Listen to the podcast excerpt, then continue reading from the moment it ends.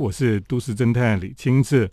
那我们最近常常在谈到关于眷村文化的保存哈，那现在全国大概有很多的眷村都改建嘛哈，所以现在很多的眷村回去看的时候都已经跟过去完全不一样了。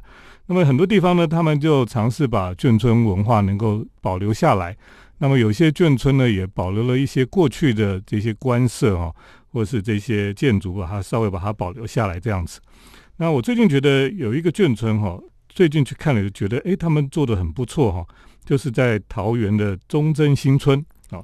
那这个中正新村呢，他们当然我们过去去中正新村这个地方呢，就发现他们的食物很特别啊，因为这个地方有很多过去在滇缅边界那边回来的这些弟兄们哈，他们就住在这个地方，所以他们也把那个饮食文化都带到这个地方来，所以以前也常常跑到那边去吃一些比较有特色的食物了哈。可是最近你就发现哦，虽然那个地方很多的眷村已经改建了，房子都改建成大楼了，可是他们还是有保存一些旧的房子，而且在那边呢，他们也成立了一个文化园区了哈。那今天我们就特别邀请这个忠贞新村文化园区的营运长哈王恩宁，还有文化总监李福英小姐来到我们的节目当中。嗨，各位听众大家好，李老师好。嗨，各位听众大家好，李老师好。对，关于中正新村哦，这个眷村的确是跟其他的眷村有很大的不同了哈。是。那每个人去那边，他就会感受到说，哎，这个地方有它很大的一种特色哈。可不可以稍微讲一下这个中正新村过去的历史啊？是，大家知道说以前有一部电影叫《异域孤军》哈，这个《异域》这部电影是大家对我们中正新村。这个认识的开始哦，那我们中正新村就是当初在民国四十二年底、四十三年初，第一次从异域金三角撤回来台湾，是对六千九百多人安置在中正新村。好，所以那我们中正新村就是一个小小的云南村吧，因为我们孤军大部分都是云南人，是对。那我们的妈妈们啊，基本上也都是金三角的少数民族。我们的爸爸们在那边打游击的过程当中呢，就很多的爱情故事啊，或者是也有一些当地的少数民族呢。来来为我们孤军来跟我们一起作战，好，所以在撤台的过程当中，也把这样的文化呢，就带回了我们的中正新村。那我想，中正新村的美食其实很特别，人家常常问我们说：“哎，你们到底什么菜？是云南菜吗？好像又不太像，是泰国菜还是缅甸菜？”我都跟他们讲，其实。也对，也不对啊。那我们本身是云南人嘛，那大部分的中正新村的住民其实都在金三角出生的很多，跟在金三角居住的这些住民很多回到这边来，所以我们的饮食文化就在这样的一个很多民族的融合当中，云南菜里面加一点泰国菜，嗯，好，那可能又加融一点缅甸菜，然后又回到台湾之后，我们可能因为台湾消费者的口味再做一些调整，好，所以。这个饮食文化已经是变成一个原创的饮食文化，嗯，已经属于我们中正新村的一个美食的一个口味了，哈。所以我觉得说它是云南菜或泰国菜或缅甸菜，我都都不是那么的正确。嗯，它其实是我们算是台湾一个原创的口味，算属于我们中正新村跟我们孤军后裔的这一个口味。对，这个中正新村因为最近也是改建过哈，那么现在住在那边的原来的人也也都比较少了，是不是？对啊，我们中正新村整个就被拆屋还地哦，所以呢就卖给了财团，盖了大楼在那个地方。对，嗯但是我们很幸运，就是因为我们饮食文化的关系，还有我们有个菜市场，我们市场里面会买得到很多只有我们这些滇缅族裔才会使用的这些香料啊，一些食材。所以呢，我们虽然人已经可能没有办法再回到中正新村来居住，但是我们还是住在周边，那生活圈都还在中正新村。嗯，所以我说。很多眷村保留都是留房舍，人不见了。但我们中正新村是没房舍，但是人都还在啊。所以在生活圈，在生活面，我觉得我们中正新村是很还是活的眷村。对，是是。因为我们觉得哈，因为现在很多的眷村，它讲眷村保留或者眷村文化的保留哈，通常就是留下一个空的壳子了哈，一个建筑把它修一修这样子。可是中正新村有一个很大的特色，就是它在饮食文化上，它有一个独特性。是，所以它那个记忆不是留在那个建筑的硬体上面，它的记忆主要是留在这个舌尖上面。哈，是的，对，所以你从这个舌尖，你去吃这些东西，你就唤醒过去的种种的记忆了。哈，是的，这个是中正新村很大的不同。哈，等一下我们再继续请两位来跟我们分享。哈，你们怎么样来经营这个眷村的文化园区？嗯。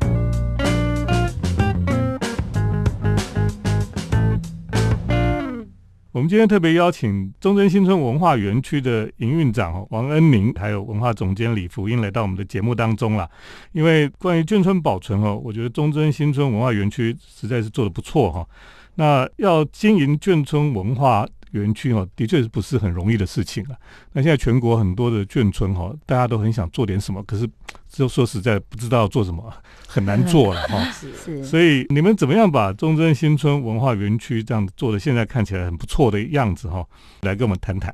好，一开始中正文化园区那时候家里面的人说想要。开始这个计划的时候，我听了就真的蛮兴奋的，因为就像刚刚李老师有讲到的，就是很多的眷村都只剩一个壳，可是里面没有这些软体啊，没有这些美食留下来。那我们中正新村真的很可惜，就是硬体设备，就是像这些建筑都已经不在的时候，所以当他们要发起这样的一个中正文化园区的计划，我听了就很高兴，因为哎，终于我们还是可以为中正新村做点什么事。那中正园区这一块里面有几个建筑，是我们小时候只要在中正新村的人几乎都知道。我们里面有包含了一个圣德幼稚园，我们每个人几乎都是从那个幼稚园毕业的。它是教会办的啊，它不是教会，但是它刚刚好隔壁就是一个教堂。嗯然后以前小时候的那个集会所，那个教堂也在旁边。那个小时候我印象中，那个幼稚园跟那个教堂中间都是有隔着围墙的，所以它还是两个属于不同的地段。那后来幼稚园还在，幼稚园还在，但也都没有在经营了，都是老房子。后来这个计划要开始做的时候呢，呃，我们家族呢就自筹款了，就是把这两个建筑物的部分呢，就是承接下来。所以我们就开始把中间那道围墙打开。哎，打开之后，我们渐渐发现说，它整个区块的感受是很舒服的，嗯，是很棒的。嗯，然后再加上本身我出生的那个老家也在园区的其中一个角落。所以呢，其实把三个建筑物合并起来呢，就成了现在的一个中正文化园区。我觉得这一块中正文化园区代表的是我们中正新村，算是留下来的最后的建筑了，算是留下来的比较后面的建筑，其他真的已经几乎都拆光了。对，现在等于是这个整个眷村文化园区的。中心就在那里嘛，哈。对，这包括你们这个阿美米干最早的房子是？对对，我外婆你出生的地方，对不对？起家处，起家处，对。起家处。那另外一个就是原来的一个教堂，对不对？对，那个教堂，那个教堂是原来是什么教堂？它就是一个集会所，叫做忠贞集会所。聚会所，聚会所了。聚会所，聚会所，对，聚会所。那那那个教堂现在就是改成餐厅了。对对，现在改成一个饮食圣堂。饮食圣堂，对，我们把它改成一个饮食圣堂，像餐酒馆这样子。是这个经营倒是我觉得很特别了，因为我去的时候我就觉得，呃，那个整个设计啊，包括这个符号啊，什么这个招牌啊等等哈。都设计的很好哦，而且呢，我我进去之后就看到，它的屋顶还有一个镂空的十字架哈，对，是。那个拍照拍起来很像安藤忠雄的这个光的教堂一样。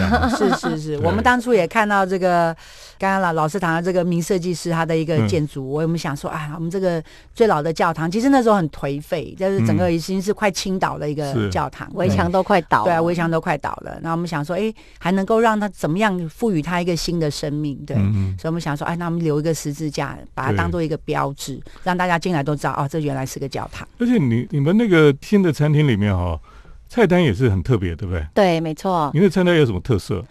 我在研发这个饮食盛堂的菜单的部分，我第一件事脑袋就是浮现说。啊，我知道我从小就是忠贞新村，所以我要如何把这个传统的小吃，把它稍微再升级，或者是再提升，或是让更多的年轻人来认识我们。我不想要再去做以前在村子里面就是一碗米干四十块、五十块的那种 feel，嗯，因为。老一辈的人可能会接受，但是新一代的年轻人他可能会比较没办法看见我们的特色在哪边。那个就是只有怀旧而已了。对对对。那你现在还有一些我觉得村子里面怀旧的餐厅够多了，所以那如果如今我今天要在一个这么有意义的地方，以前的集会所再重新创一个东西，我要如何让它活出一个新的生命？嗯，所以我那时候就是决定要做一个轻食的餐酒馆。因为我自己本身也喜欢，就是喝一些精酿啤酒，嗯，所以我一直对于这种西方西吃，这种薄饼、披萨、沙拉、意大利面也都很有兴趣。然后我就觉得，我们村子里面这种滇缅的这样的口味，其实融在这种西餐里面，它是可以搭的，嗯，所以我就往这个方向去努力，这样。对，像我上次去吃了一个，你说是打抛鸡薄饼。对，你说是一个什么妈妈做的啊？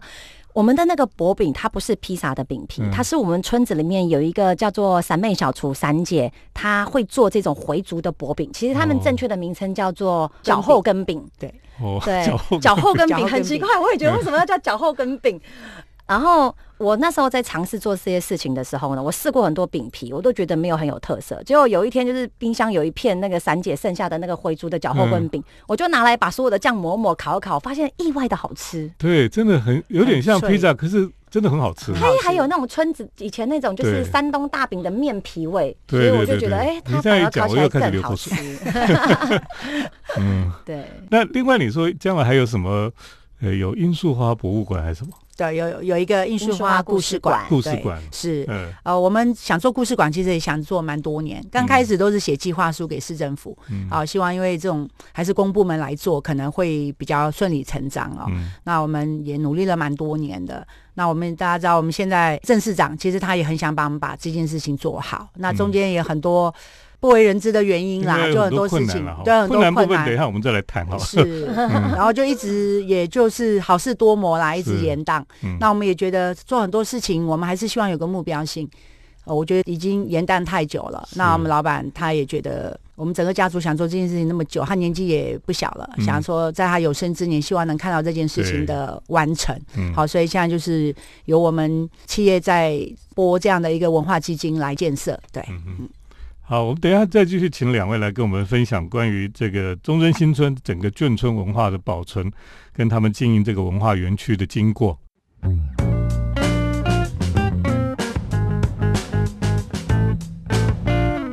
大家如果最近有机会去中正新村走一走，你会发现这里。已经有点不太一样了哈。是。那么当然，我们以前去的时候都觉得这里就是一个非常有趣的眷村了哈。是。特别吃的东西非常特别。那每次去去那边就觉得，哎，可以吃到为什么只有这个眷村吃得到的东西哈？那跟别的地方都完全不一样。那么现在眷村改建之后，现在有很多这个大楼了哈，财团盖的大楼。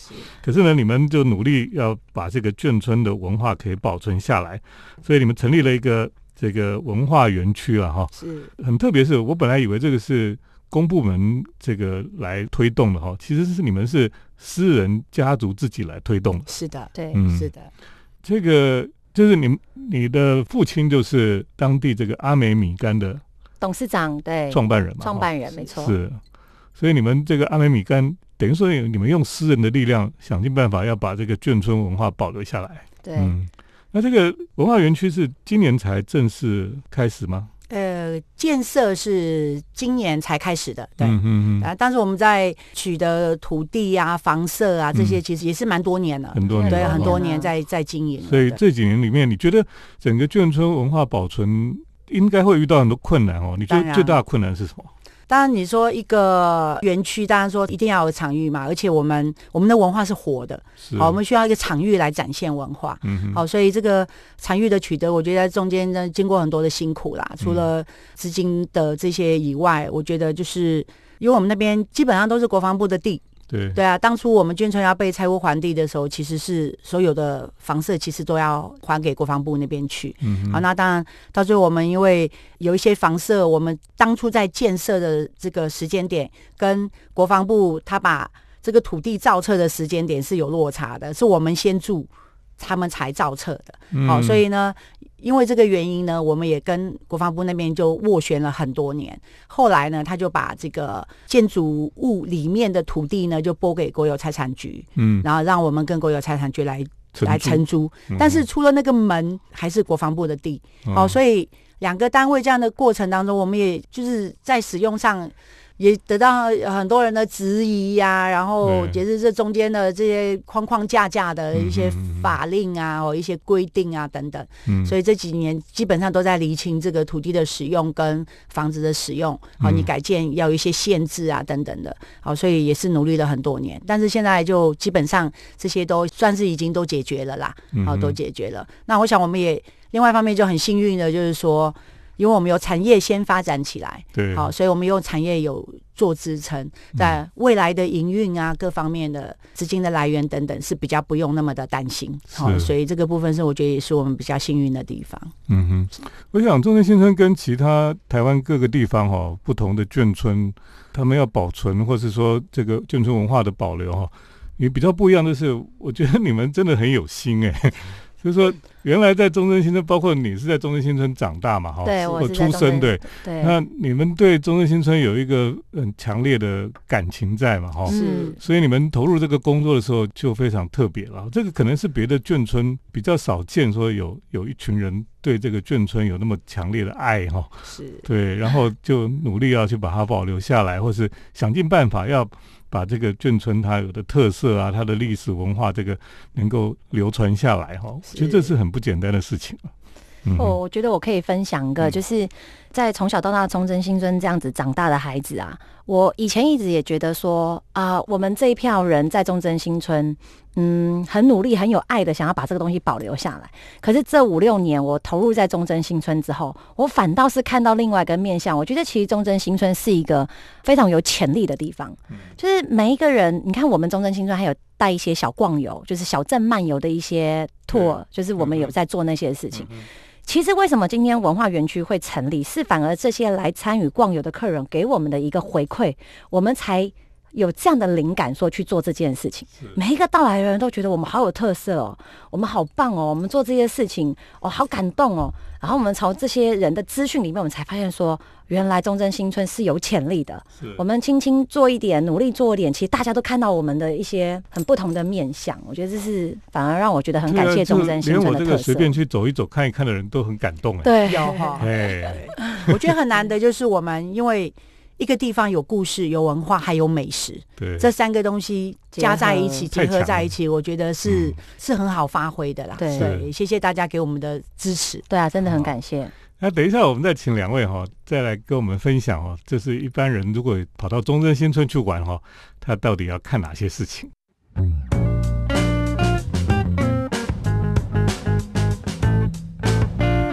那我们今天在节目当中呢，我们特别邀请桃园中正新村的文化园区的营运长王恩宁，还有文化总监李福英来到我们节目当中。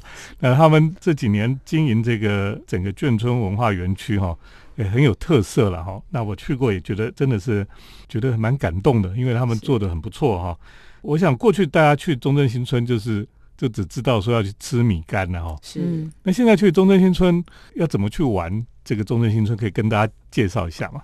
好。哦，如果你是个人的话，哈，我觉得我们米干店都是凌晨六点就开了，这么早，然后你可以早早的去哦。有人吃米干吃当早餐的，那个要配什么？就吃米干配小菜一样的，对。所以我们那边大概有五十多家的米干店，都是凌晨六点就开了。好，所以呢，一大早其实就可以。所以当地人的早餐是吃米干，是 是哦，对。好，然后吃完米干呢，我觉得可以逛下早市。好，我们的早市，我们中正市场很有特色。嗯，好，里面也可以看到很多在假日的时候，很多我们的这种云南族裔的妈妈们会做一些手工的东西出来卖，一些三角粽啊、凉虾啦、一些稀豆粉啊，哈，然后一些什么呃玉米粑粑啦，这些只有在你们那边买得到，只有我们那边才买得到。对对对，哎，那真的是一个特色市集啊，哈，呃，非常有特色的市集。对，然后可以看到很多那种老人家做的那家里的那些腌腊哦。萝卜干豆腐乳甜酒酿，那个哇，那个都是非常非常好吃的东西。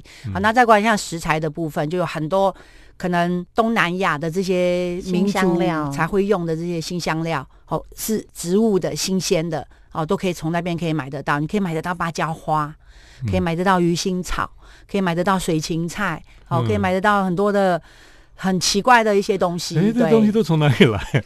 哎。很多人都是在台湾种的，自己种的，对对，自己种的很多。我昨天就去买到一个那个泰国的野青蛙。野青蛙是什么？青蛙干，青蛙干。对，那是可以吃的吗？还是做药？我们异域孤军在以前在金三角的时候，我妈常讲一个一句话，就是说会动的就是肉，绿色的就是菜。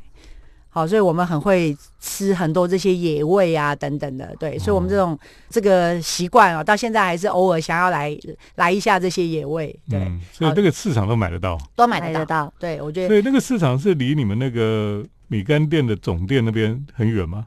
不会，就是很近，就同一个区域。你走路大概就是在一两分钟，一两分钟。旁边那个巷子那边吗？对对，从巷子走出去就是中正市场了。哦，对，所以所以那个市场也是很早就开了，六点六点，对，六点就开了，开到几点？十二点十二点钟。所以早上是可以去逛市场，早上一定要去逛市场。我觉得那个市场太有趣了。对，好，市场逛一逛，我们那边还有一个清真寺。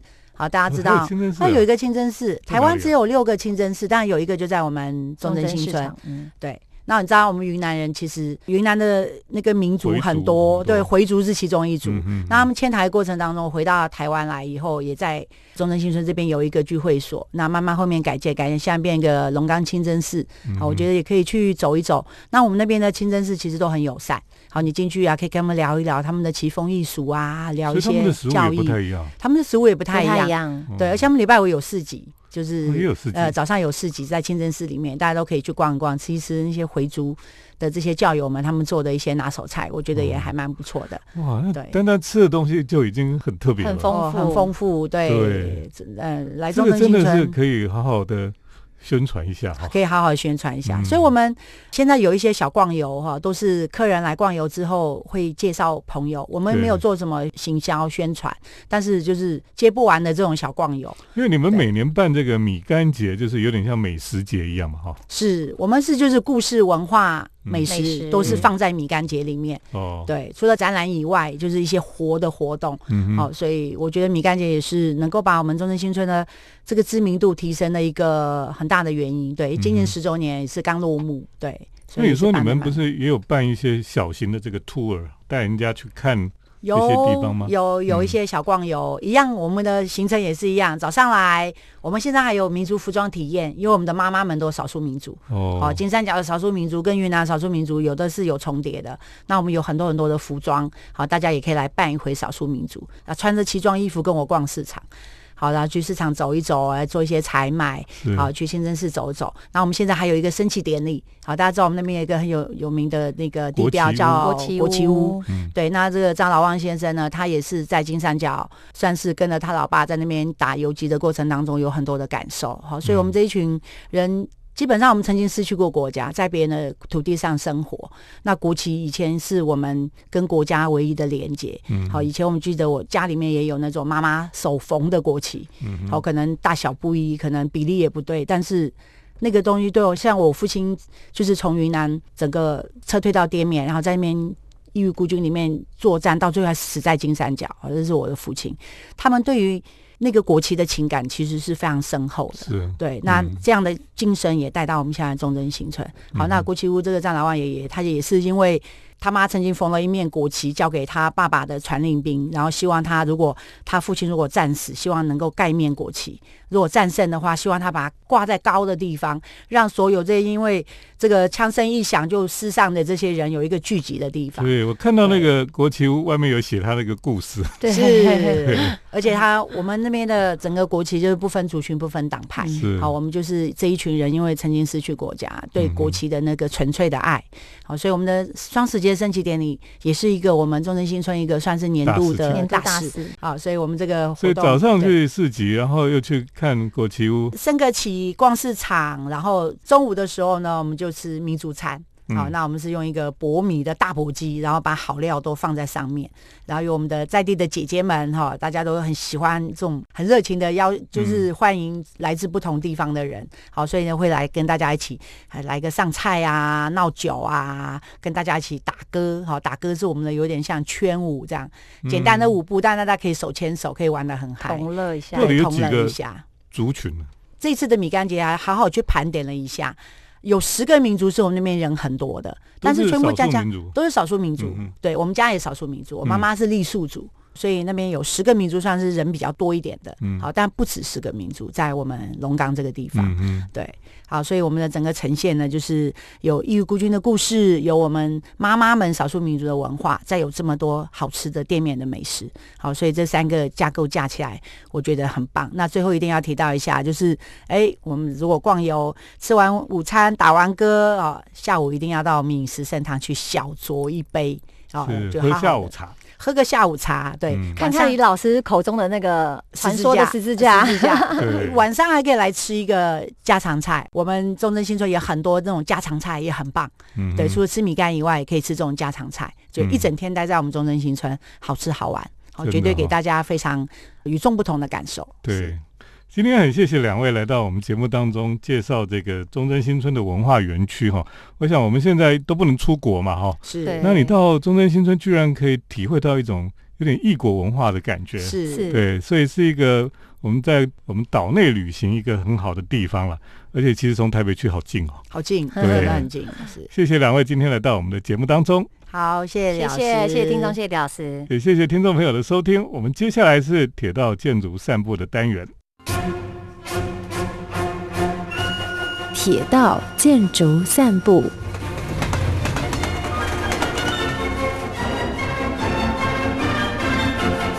欢迎来到我们铁道建筑散步的单元。我是都市侦探李清志。我们今天在节目当中哈，特别要讲一件跟铁道有关系的新闻哦。因为呢，就在今年的十一月二号，出现了一件非常离奇又是神奇的事情了哦。就是在阿姆斯特丹，荷兰的鹿特丹的郊外一个车站哦，就发生了一个非常奇特的故事。就是有一辆这个呃列车哈脱轨了哈，因为它本来已经开到这个轨道的尽头，它是高架的哦，那本来是应该要掉到高架铁轨的下面哦，结果呢，居然被这个鲸鱼拯救了。为什么呢？因为在这个高架桥的后面哦，本来是有两个。鲸鱼的尾巴的雕塑啊，那个是公共艺术了哈。那这两个鲸鱼的尾巴哈，就插在土上面这样一个，就是看到好像鲸鱼这样跃入水里面那种姿态了哈。可是呢，很奇特的就是，当这个列车哈不知道什么原因就越过了停车的那个栏杆哈，冲向这个离海面十米的高架平台的末端了哈。就它冲出去的时候呢。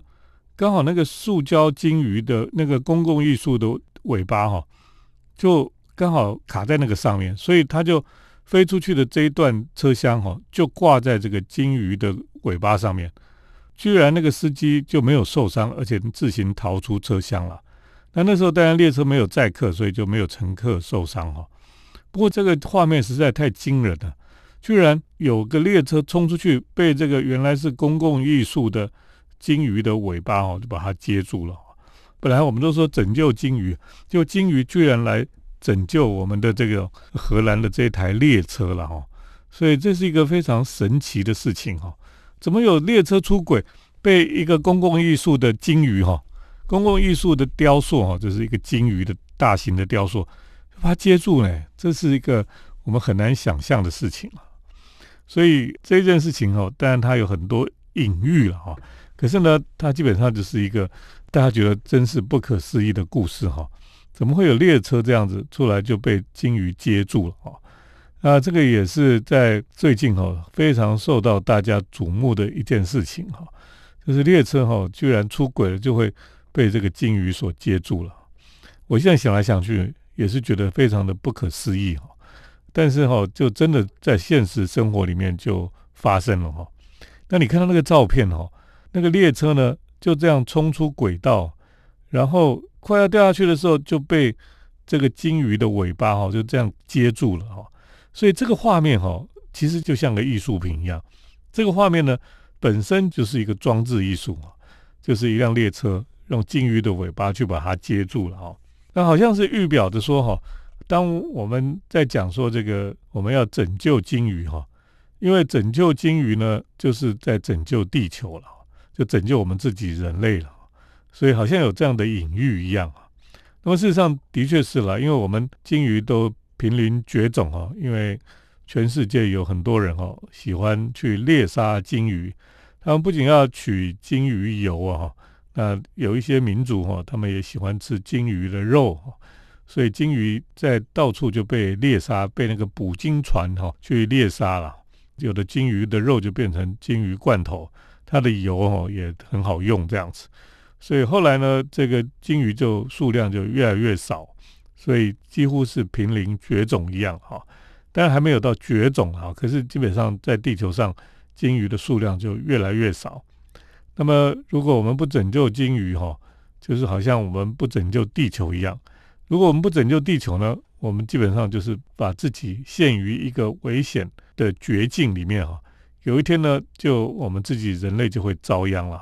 所以，当我们拯救鲸鱼的时候呢，有一天这个鲸鱼也会来拯救我们的哈。所以，这是一个非常特别的一个我们的想法了哈。不过呢，当你看到这一幕哦，的列车冲出车站，然后就挂在那个空中，被一只鲸鱼的尾巴就这样撑住哈，你会觉得说，哇，这个画面实在是太有艺术性，是超现实主义的感觉了哈。的确非常特别。所以，听众朋友，如果你有兴趣哦，你就去查一下，在网络上这个照片非常的多了哈。那么，你只要打这个阿姆斯特丹的鹿特丹这个鲸鱼哈拯救了列车哈，那你就可以看到这张照片。我想这在历史上值得被纪念的一件事情。今天就跟大家分享到这里，谢谢听众朋友的收听，我们下礼拜再见。每一条铁道，每一个车站，每一种火车。都有令人惊艳之处，能为我们的世界开启一道通往梦想的窗。